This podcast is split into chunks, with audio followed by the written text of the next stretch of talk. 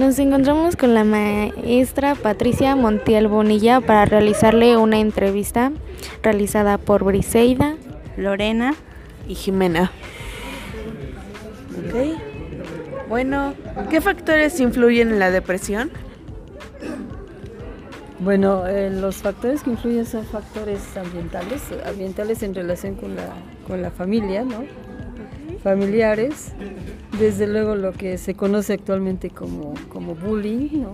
el, hecho de estar siendo objeto de, de, burlas o de ataques continuos, eh, porque la depresión es una especie de tristeza que no se puede entender por el, por el paciente mismo, por la persona misma, y, que tampoco este, tiene una razón muy clara, determinada, ¿no? Simplemente se empiezan a, aislar, se empiezan a sentir eh, que son menos de lo que de lo que son en realidad, o sea, la autoestima es muy baja. Los factores más bien son familiares y del entorno en el que viven. Y desde luego los antecedentes que hayan tenido, lo que hayan vivido anteriormente. Este, dos, ¿cómo se origina la depresión? Es, sería una cuestión complicada. Se, origina en algún momento en el que ni siquiera se puede determinar. Es, eh, tiene que haber una entrevista muy, muy prolongada, y con, muy acuciosa, muy detallada de, cómo ha sido la vida del, niño, incluso desde el nacimiento, incluso antes del nacimiento, por lo cual es difícil determinar a veces el origen de, la depresión. ¿no? Eh, en, en, algunas ocasiones sí hay factores que determinan, como en cualquier enfermedad, hay factores que desencadenan la enfermedad y hay factores que están ahí latentes, ¿no? Si ya en el medio existen algunos factores eh, que determina la depresión, de repente el rechazo de alguna persona emocional o, afectiva hace que se presente, ¿no? Pero el origen en realidad puede ser desde antes del nacimiento incluso. Ok. Este, ¿cómo se diagnostica?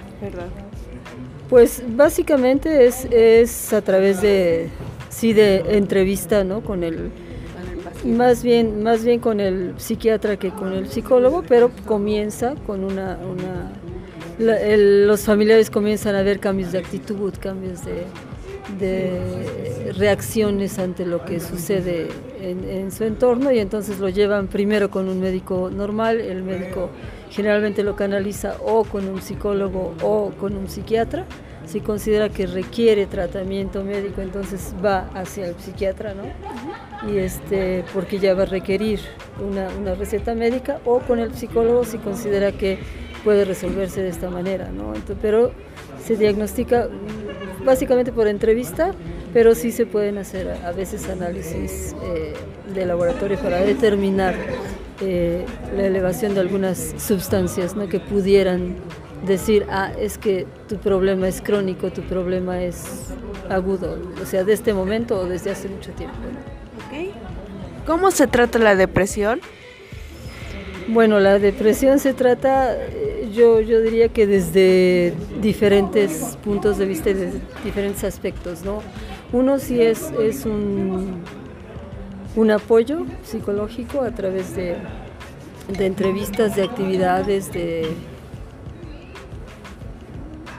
Pues sí, básicamente meterlos en en dinámicas diferentes de lo que están acostumbrados a vivir, ¿no? Eh, que traten de establecer relación con, con, su entorno, con sus compañeros, con las personas con las que convive, que, que haya más interrelación con ellos. Y desde luego hay tratamientos este, de antidepresivos cuando ya, ya se ve que son necesarios, ¿no? porque además tiene uno que evitar que vaya más lejos la, la depresión, ¿no? Pero sí hay, hay tratamiento médico y tratamiento psicológico. Este, ¿Cuál es la mayor complicación de la depresión? Pues una de las mayores complicaciones, o, lo que yo veo como más como un peligro, es que en algún momento tienen la tendencia a autolesionarse y esa autolesión puede llegar incluso a, pensar en, en, cosas más graves como el suicidio, ¿no? Entonces pienso que es lo más grave. Muchas gracias por su tiempo y bueno, hasta aquí termina la entrevista. Gracias, profe. Gracias, profe.